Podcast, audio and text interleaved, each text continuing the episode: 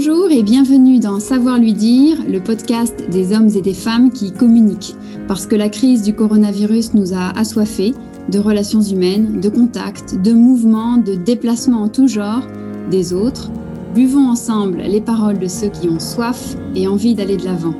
Soif, c'est la troisième saison de Savoir lui dire le podcast. Et pour ce 46e épisode du podcast, 11e épisode de la série Soif, je reçois Sofiatou Ndiaye. Bonjour Sofiatou. Bonjour Émilie. Alors Sofiatou, tu es fondatrice et gérante de la société Human Cap, entreprise euh, de conseil RH et de recrutement. C'est une entreprise adaptée, c'est-à-dire que faire appel à Human Cap, c'est faire travailler des personnes en situation de handicap et c'est une entreprise qui œuvre concrètement pour l'intégration des personnes en situation de handicap dans les entreprises. Euh, Sofiatou, quand tu présentes Human Cap, les gens te demandent sûrement pourquoi tu as décidé de te positionner sur ce créneau euh, DRH avec un focus sur le handicap. Est-ce qu'il y a une raison particulière? Alors, une raison particulière, en fait, euh, c'est plutôt lié à voilà mon vécu euh, de, responsable RH hein, dans, dans, les entreprises. Euh, et puis, il y a aussi une part de, vécu personnel. Alors, c'est vrai que souvent, les personnes ont tendance à me dire oh, bah, c'est probablement parce que tu as un vécu personnel que tu as lancé effectivement ce projet d'entreprise. Et en réalité, autour de nous, on a tous une personne en situation de handicap. Donc, et pourtant, on ne décide pas tous du jour au lendemain de créer une structure entreprise adaptée. En revanche, euh, en tant que responsable RH, j'étais confrontée hein, de façon euh, directe à la question euh, du recrutement de personnes en situation de handicap ou du maintien en emploi des, salariés qui ont subi un handicap au cours, au cours de leur vie. Et, très franchement, ça a été quand même des situations très complexes puisque en entreprise aujourd'hui, de, par le vécu que je peux avoir, il y a encore énormément de, stéréotypes euh, sur la question du handicap. Euh, et pour autant, il y a une volonté, hein, clairement, hein, des entreprises de s'engager vers euh, l'intégration, l'inclusion, que l'entreprise soit socialement plus responsable, plus engagée, plus inclusive. Mais dans l'activité, dans le quotidien de travail, il y a une peur, il y a une méconnaissance du handicap euh, qui fait que euh, l'inclusion des personnes en situation de handicap est très compliquée. Donc pour moi, il y avait cette volonté d'allier mon expertise RH, qui est mon expertise métier à la fois de formation et expérience professionnelle, et puis cette volonté de se dire qu'une entreprise RH avec un, secteur d'activité qui reste très technique est en capacité d'être inclusive et intégrer des personnes en situation de handicap. Mhm, très bien. Alors, Sofiatou, euh, première question, désormais euh, traditionnelle question dans cette, euh, dans cette saison. De quoi as-tu soif aujourd'hui? Alors, de quoi j'ai soif?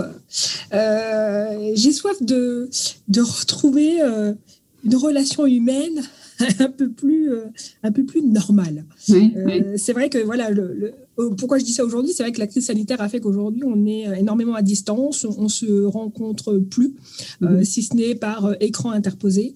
donc aujourd'hui, voilà, ce qui, la soif, c'est plutôt ça, plutôt retrouver de la relation humaine de proximité. Dans la vraie vie. De la vraie vie, exactement. mais je, n'ai pas soif de retrouver ma vie d'avant la crise, parce que la crise m'a fait prendre conscience qu'il y a certains éléments, peut-être un peu de ma part, euh, et notamment voilà la proximité avec la famille, les enfants, etc., qui font qu'aujourd'hui, euh, voilà, je souhaiterais pas reprendre comme j'étais avant, mais en tout cas me concentrer aussi sur sur euh, mon entourage. Mmh, très bien. Alors justement, oui, nous sommes en, en février 2021. Tu, tu précises qu'on est en plein milieu de cette crise. Effectivement, nous sommes tous impactés d'une manière ou d'une autre par cette crise sanitaire mondiale, puisque ça fait déjà un an hein, que, nous y sommes. Euh, mais je me pose la question, finalement, comment la question du handicap traverse-t-elle cette période si particulière? Autrement dit, euh, est-ce que c'est une question qui est présente dans les politiques RH ou est-ce que compte tenu de tout ce qu'on est en train de vivre déjà, euh, c'est une question qui est finalement reléguée au second plan? C'est plus la priorité, on a d'autres chats à fouetter alors euh, non, euh, disons que la, question de la diversité, de l'inclusion, elle mhm. fait partie de façon intrinsèque des politiques RH des entreprises. Et certaines entreprises ont pris des engagements euh, qui, qui, se tenaient et qui étaient existantes pour l'année 2020, l'année 2021 et les années futures. Et la crise n'a pas mis un stop à ces engagements. Mhm. Malgré tout, la priorité des entreprises dans le cadre de cette crise sanitaire était de trouver les moyens de poursuivre l'activité et dans ce cadre, effectivement, pour les salariés en situation de handicap, il a fallu réadapter les outils, mmh. euh, notamment liés au télétravail, hein, euh, et de s'assurer que tout à chacun puisse mmh. poursuivre son activité euh, dans, dans les meilleures conditions, ce qui mmh. n'a pas effectivement été évident pour tout le monde. Bah oui, c'est vrai, parce que dans ce que tu dis, en fait, là, dans le monde entier, le télétravail s'est installé, les modes de collaboration ont évolué et évoluent chaque jour. Euh, donc on est tous en train de, s'adapter en permanence. Et mm. du coup, pour une personne en situation de handicap qui est déjà bah, dans l'adaptation, euh, bah, est-ce que c'est plus difficile? Comment, comment, comment les personnes en situation de handicap vivent euh, tous ces changements, tu vois, structurels et d'organisation?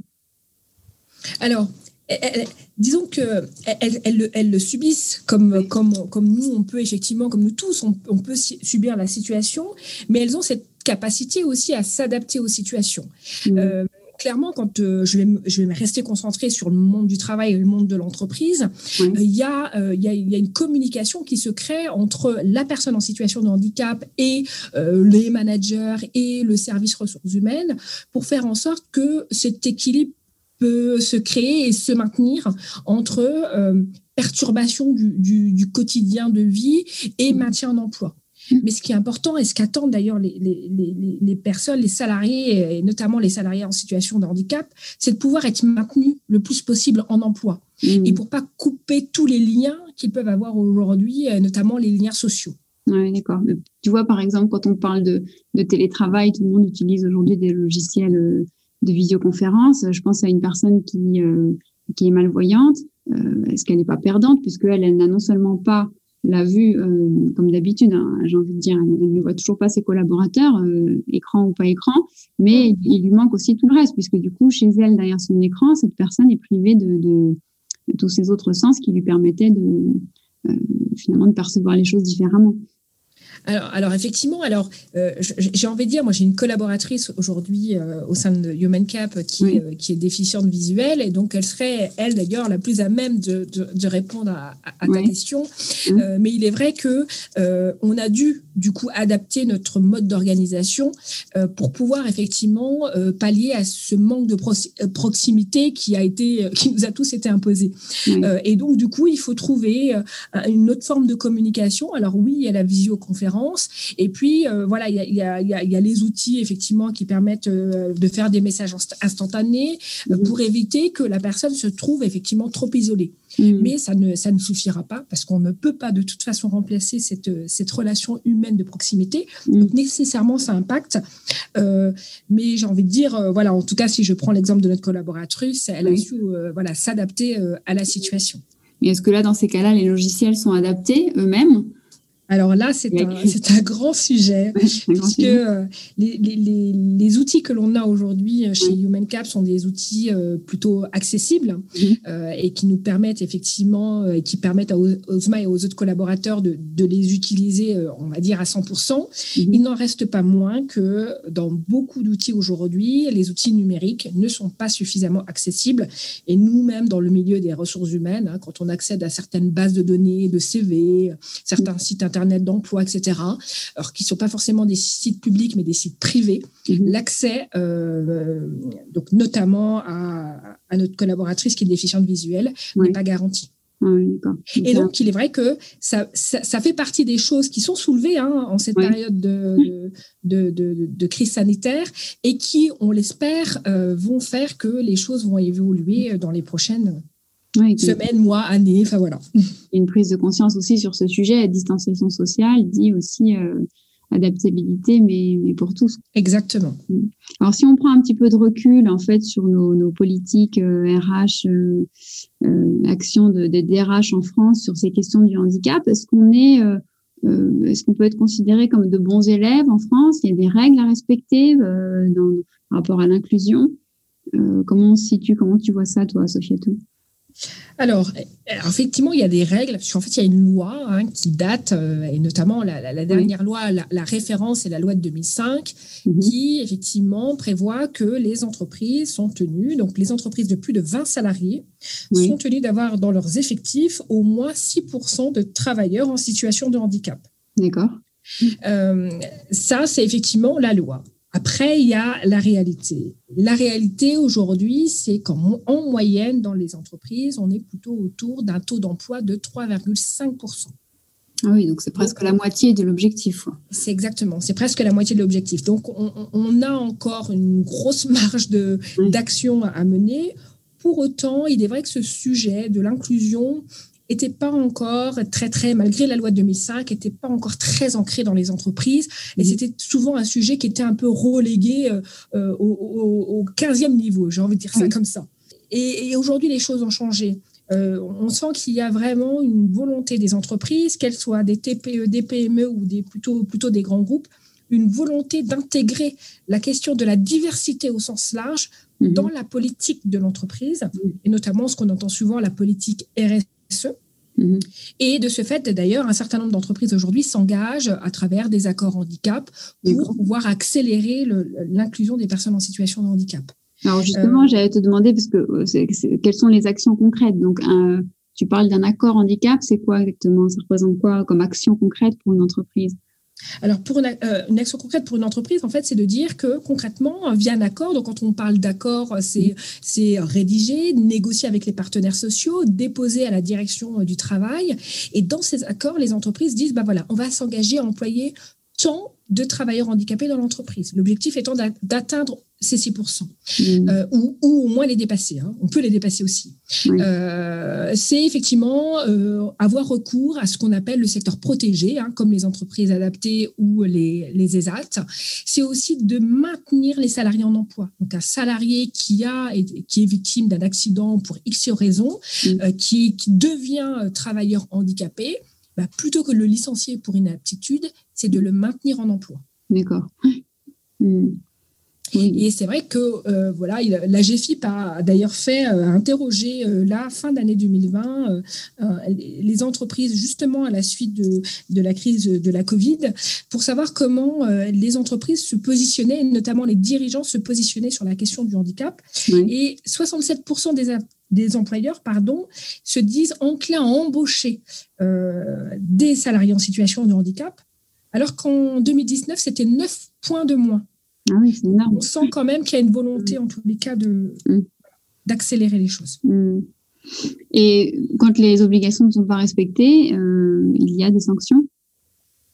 Alors, euh, effectivement, lorsque l'obligation n'est pas respectée, il y a ce qu'on appelle une contribution euh, c'est alors jusqu'à présent on l'appelait la contribution à GFIP. Euh, en fait, c'est un, c'est une somme, hein, c'est de l'argent, c'est une somme, une contribution que l'entreprise va devoir payer. Alors désormais, désormais pardon, c'est l'URSSAF euh, qui va récupérer effectivement ces fonds.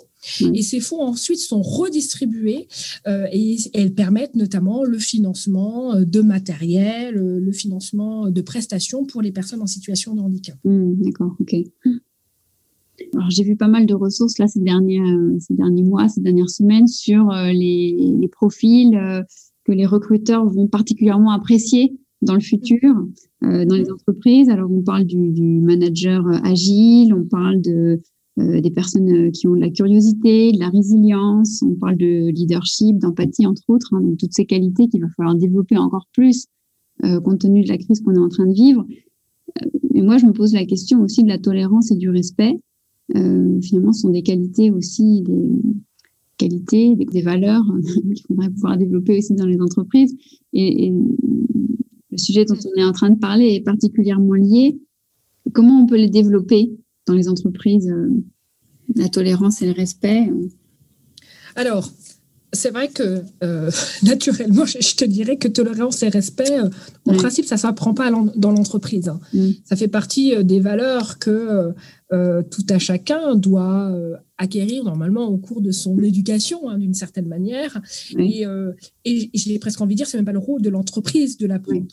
mais il est clair que cette, cette, cette, tolérance et ce respect, et, sur, toujours sur cette question du handicap, il, devrait d'ailleurs, il serait important de, commencer à travailler et, de rappeler ces règles de tolérance et de respect déjà dès l'école, euh, que ce soit en école maternelle, que ce soit au collège, au lycée, à la faculté, euh, pour euh, effectivement pour sensibiliser tout à chacun. Parce que oui, quand on va à l'école, quand vous allez à la fac, on vous apprend, comme tu l'as très bien dit, à être agile, à être résilient, à avoir du leadership.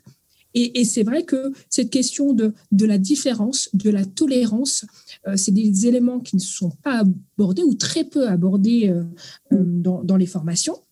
Et même pour être totalement transparente, moi, la question du handicap en entreprise, et pourtant j'ai une formation en ressources humaines, n'a jamais été abordée dans mon cursus universitaire. c'est un sujet que j'ai découvert en arrivant en entreprise et beaucoup de RH aujourd'hui découvrent le sujet du handicap. Mm. Parce que jusqu'à encore il y a quelques années, c'est un sujet qui n'était pas abordé en entreprise. Mm. Donc oui, il y a une sensibilisation qui doit se faire déjà dès la formation, dès l'école, l'université. Oui, parce qu'on parle, on parle de plus en plus de, bienveillance dans les entreprises, d'empathie. de mm. bienveillance, d'être là, d'agir pour le bien de l'autre, ça paraît essentiel, effectivement. Mais je trouve que si on commence à parler de tolérance et de respect, on, va un cran plus loin, tu vois, on assume euh, quelque chose qui est encore plus, plus inclusif.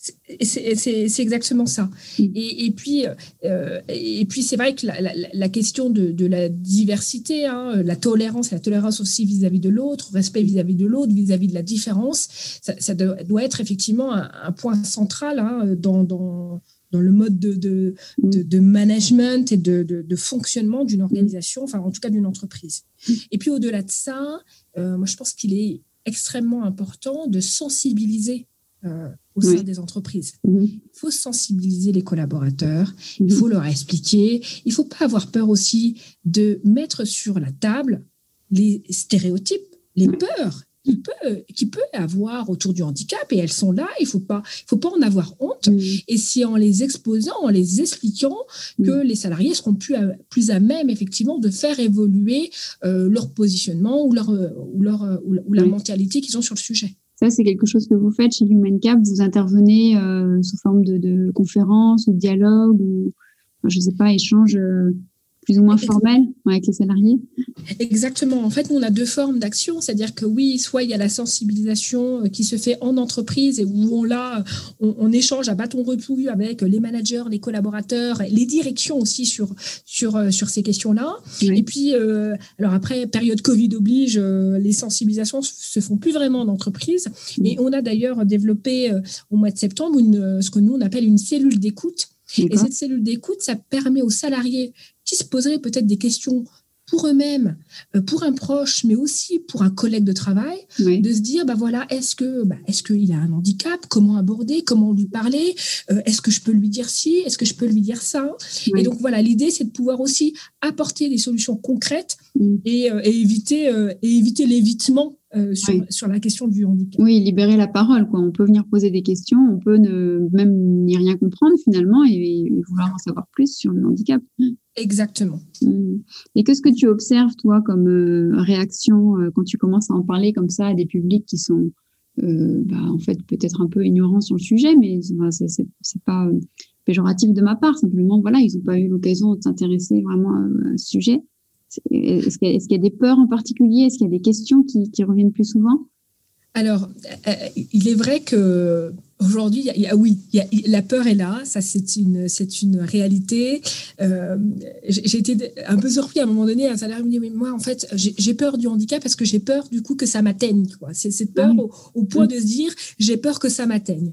Donc, euh, dans, ce cadre-là, effectivement, on, échange beaucoup et on, voilà, on n'hésite pas à, faire intervenir d'ailleurs nos collaborateurs en situation de handicap pour qu'ils puissent eux aussi exposer euh, exposer la situation. Mmh. Après, le, vrai constat, et que, l'on a systématiquement dans le cadre des sensibilisations, mmh. c'est que majoritairement, quand on parle de handicap, les salariés, pour eux, allez, au moins 80% euh, des handicaps sont des handicaps visibles. pour eux, un handicap, c'est un handicap visible. Mmh. Sauf que la réalité, bah, c'est tout l'inverse. 80% des handicaps sont invisibles.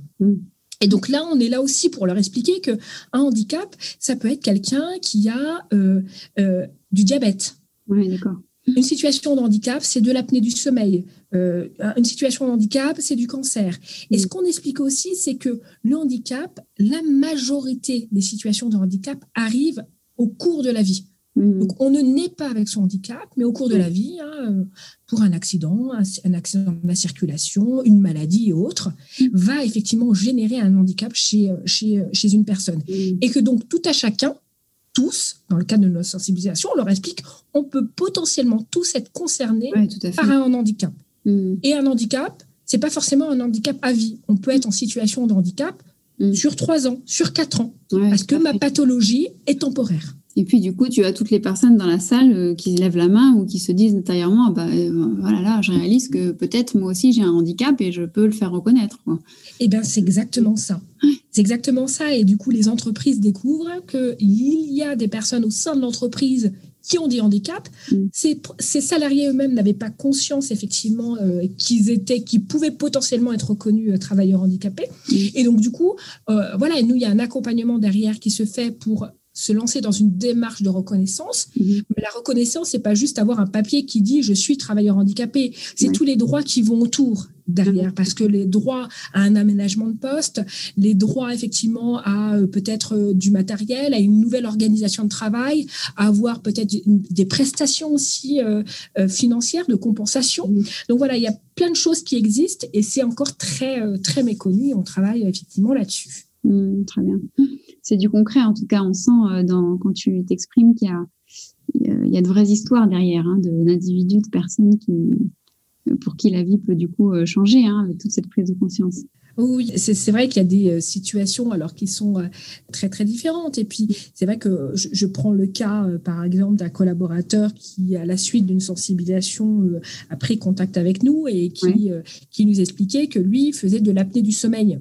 D'accord. Il me dit voilà, moi, j'ai dit au travail, c'est vrai que le matin, j'ai tendance à être un peu plus fatigué parce que la nuit, j'ai pas très bien dormi, mais il n'avait pas conscience que effectivement, il pouvait être reconnu dans ce cadre-là. Mmh. Euh, et, et, c'est vrai que euh, quand on a commencé à, creuser un petit peu avec lui de sa situation, comment il la vivait, etc., il a compris qu'il y avait un intérêt à un moment donné de mmh. peut-être avoir un aménagement et effectivement, ben, pouvoir commencer un petit peu plus tard le matin parce que euh, parce que c'est moins compliqué, c'est plus facile pour lui de travailler le soir que le matin. Tout mhm. ça, ça, donne de, vrais aménagements concrets euh, pour ces salariés. Ah très bien.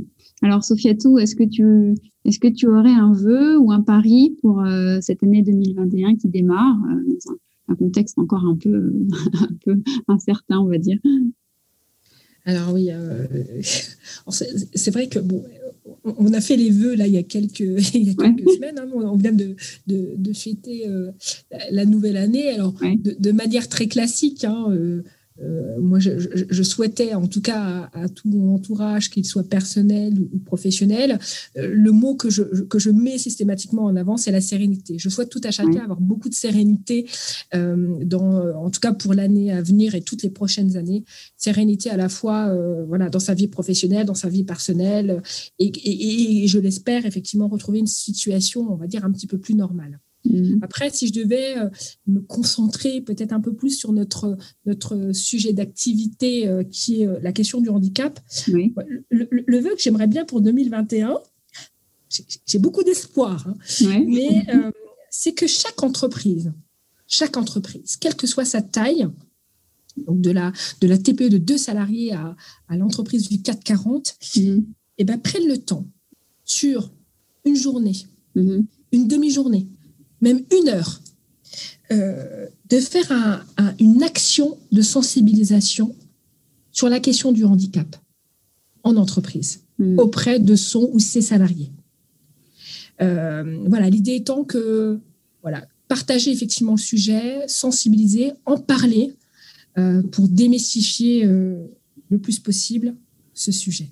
Parfait agir euh, concrètement euh, sur le sujet du handicap, viser euh, la sensibilisation et en fait finalement plus d'inclusion dans les entreprises.